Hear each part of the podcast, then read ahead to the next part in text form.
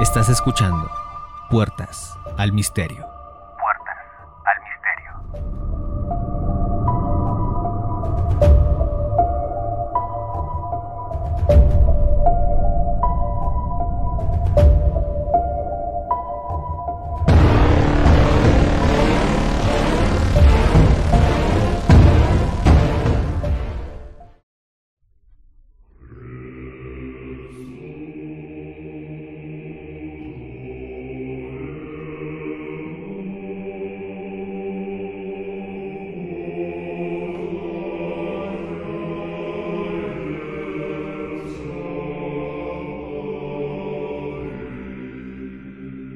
Demonio siempre ha estado al acecho, en cada recoveco oscuro, en las esquinas solitarias, en cada morada sombría que se aleja de la luz con escepticismo, en el mal que gobierna al hombre y bajo los pies de quien te.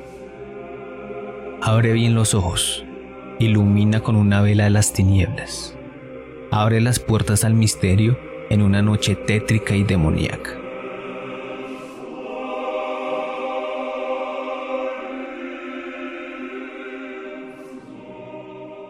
Buenas tardes y bienvenidos una vez más a Puertas al Misterio.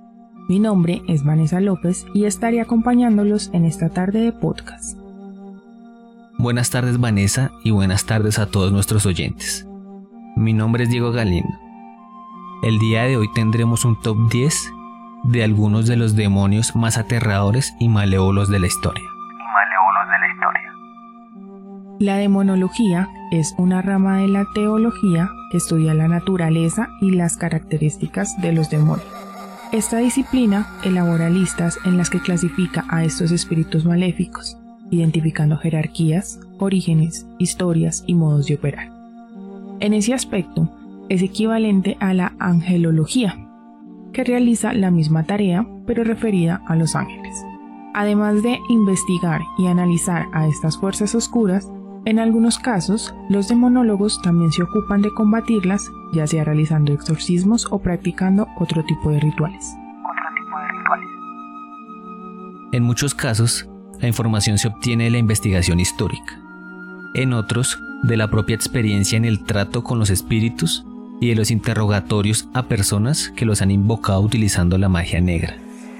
Por otro lado, esta disciplina también estudia y examina la manera de repeler y combatirlos en caso de apariciones y la forma de lograr que liberen y abandonen los cuerpos o las cosas cuando hay posesiones. Mucho se ha dicho, hay varias hipótesis acerca de los demonios, de la demonología. Sin embargo, la doctrina más cercana y aceptada respecto a los demonios o espíritus malignos es que son ángeles rebeldes. Desterrados y caídos, quienes llegaron a la tierra a afligir y tentar a la humanidad. Cada religión, época, cultura o país concibe la demonología de distintas formas, nombres y ritos.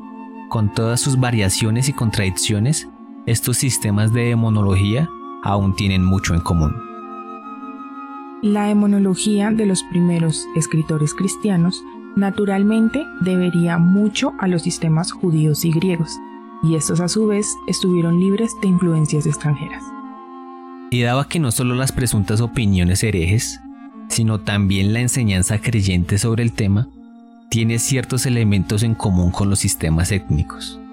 La mitología y el folclore nos exhortan a tener como conclusión que todos provienen de una misma fuente, que su procedencia es oscura y sus ideales se sienten atraídos por los pensamientos pecaminosos de las personas.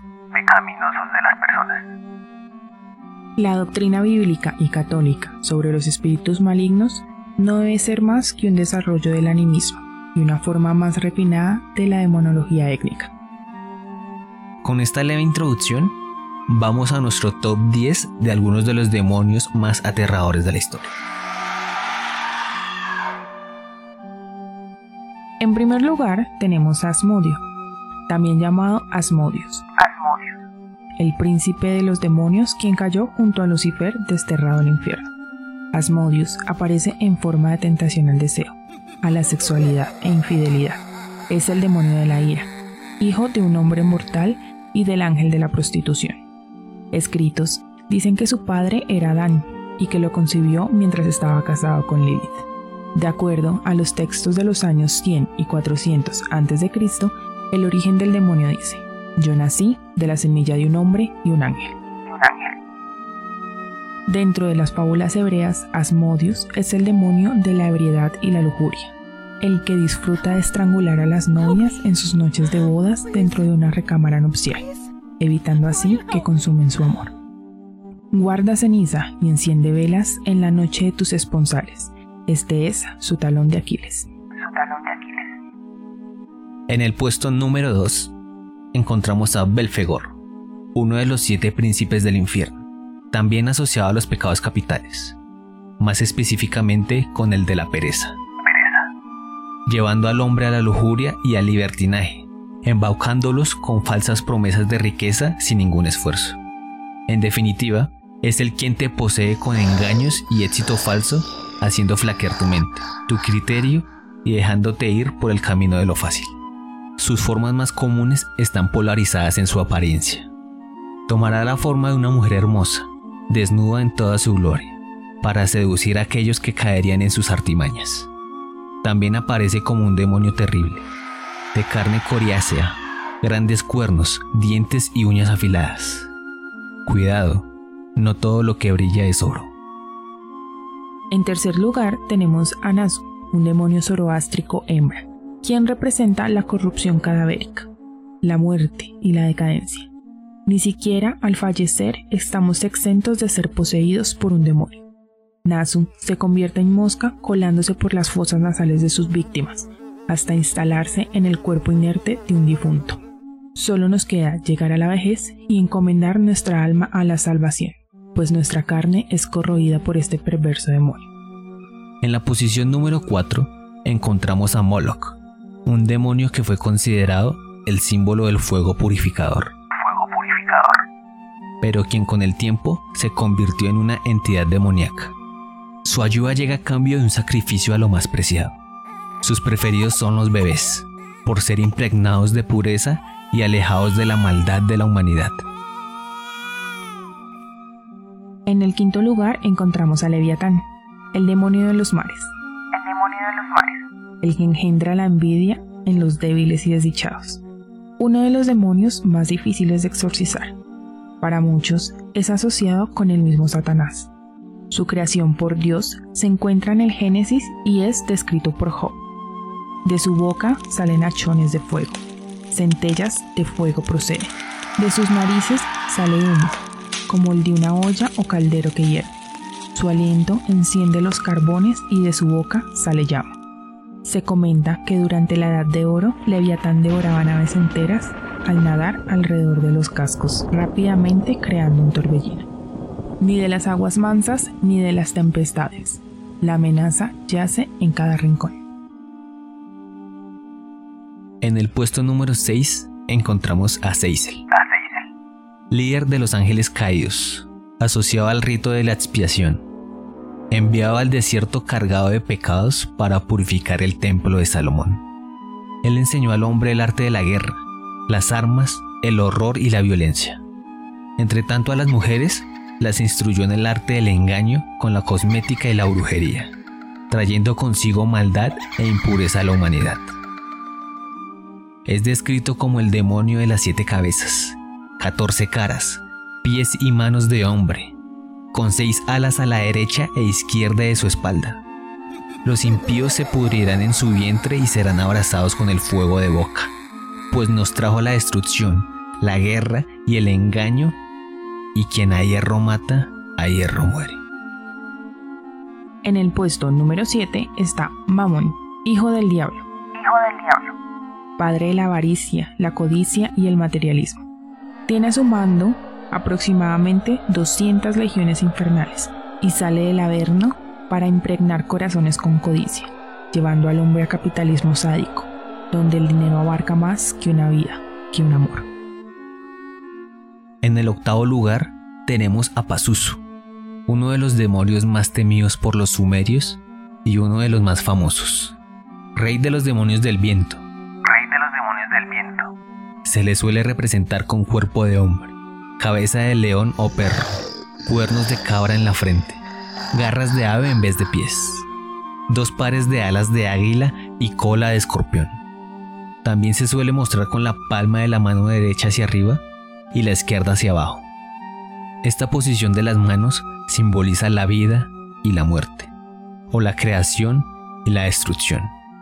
Pazuzu castigaba a los mundanos con fieres ardientes, pestilencia y llevaba a ellos al viento del infierno, cazando tormento, delirio y muerte. Su fama es tan poderosa, igual al miedo que transmite, tanto así que llegó al cine representado como el demonio antagonista en la película del exorcista. En el puesto número 9 tenemos a uno de los más temidos y seguidos por las diferentes religiones y sectas, Samael. Samael. Se dice que es el ángel guardián de Esaú. Está ubicado en el árbol de la vida y representa la severidad de Dios, el veneno de Dios. Es el esposo de Lili, la primera esposa de Adán, con quien engendró numerosos demonios. Samael, celoso de Adán, plantó el árbol del bien y del mal para hacerlo caer en tentación. La historia llega a decir que la serpiente era en realidad Samael, disfrazado para convencer a Eva. Esta versión tiene algo de sentido, teniendo en cuenta que en algunas tradiciones Samael era representado como una serpiente con cara de león. No te dejes caer en la tentación. Muchos rostros amigables pueden representar la encarnación demoníaca. Y por último, y no por ello menos importante, tenemos a Belcebú, el señor de las tinieblas. El Señor de las tinieblas. el innombrable, el mismísimo demonio. Como es descrito muchas veces, es de piel roja, cuernos de carnero, una lengua bífida y una cola larga. Sin embargo, sus alas de ángel son tan poderosas que ha sido llamado el Señor de los cielos o el Señor de las moscas. En algunos libros de brujería se menciona que al invocarlo, este aparece en forma de mosca. Podríamos pensar que es algo inofensivo, pero al considerar las antiguas creencias acerca de las moscas, podemos decir que es algo siniestro, pues estas nacen de la carne en descomposición y salen de los muertos a infectar el aire con su pestilencia. Es uno de los demonios más poderosos del infierno, el usurpador del trono de Satanás. Se especializa en la posesión. En sus inicios le gustaba encarnar ídolos de oro, y con el tiempo empezó a poseer seres humanos. Su nombre evoca numerosos casos de posesión como los de Anneliese Mitchell, Luis Gaffridi y muchas de las brujas del juicio de Salem. Ellos están entre nosotros, invadiendo nuestros pensamientos, ocultos en la oscuridad, esperando el momento para tentarnos, para abrirnos las puertas al infierno y hacernos pecar. Los demonios, espíritus malignos están en todo aquello que no podemos explicar, en la ofensa a la Santa Trinidad, evocando con tres golpes el miedo, las tinieblas y el desespero por no estar en aquel lugar, llenando de angustia, putrefacción y tenebrosidad cada espacio para al fin atacar y acabar con la paz y el albor. Debes estar atento, no apagues la luz, mira hacia atrás, siente la mirada en la soledad, el frío que recorre tu espina dorsal. Corre, reza y ocúltate antes de que te encuentren en esta noche que se abre la dimensión a lo desconocido. Con esto finalizamos nuestro capítulo de hoy, en Puertas al Misterio, donde la realidad es más fuerte que la ficción. No olviden seguirnos en nuestras redes sociales, compartan, denle like y comenten. Nos escuchamos en un próximo episodio.